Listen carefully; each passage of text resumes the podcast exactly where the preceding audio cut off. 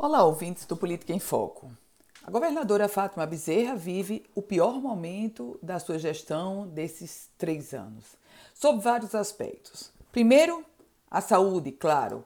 A maior crise da saúde do estado do Rio Grande do Norte, já vivida, já contemplada, já estarrecida pelos potiguares, é essa de agora na gestão Fátima Bezerra, com mais de 15 mil pessoas aguardando por cirurgias eletivas com os hospitais superlotados, com equipamentos quebrados, com falta de insumos, com pessoal terceirizado paralisando seus serviços por falta de pagamento, com cooperativas e prestadores de serviço de uma forma geral apontando para um débito, um rombo do governo Fátima Bezerra e quase um ano na quitação de atendimentos prestados. Afora isso, a segurança pública que também sangra na gestão Fátima Bezerra, com assaltos com vítimas fatais, com arrastões que vão se acumulando dia a dia.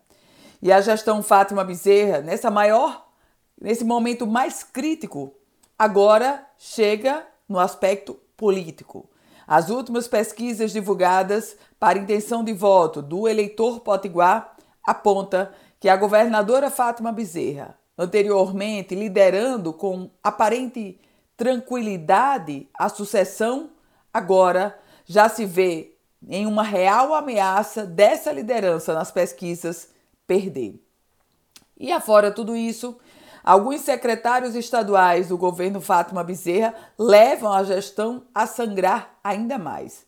No entanto, a governadora do PT faz questão de manter os seus secretários que são, em parte, responsável por esse sangramento da gestão, ela faz questão de manter por uma lealdade ao seu próprio partido, mesmo tendo como reflexo uma, um agravamento da crise da sua gestão. É nesse contexto que a governadora Fátima Bezerra caminha para encerrar o seu terceiro ano.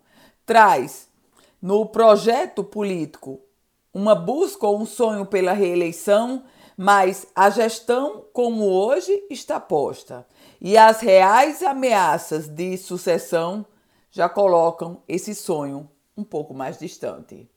Eu volto com outras informações aqui no Política em Foco com Ana Ruth Dantas.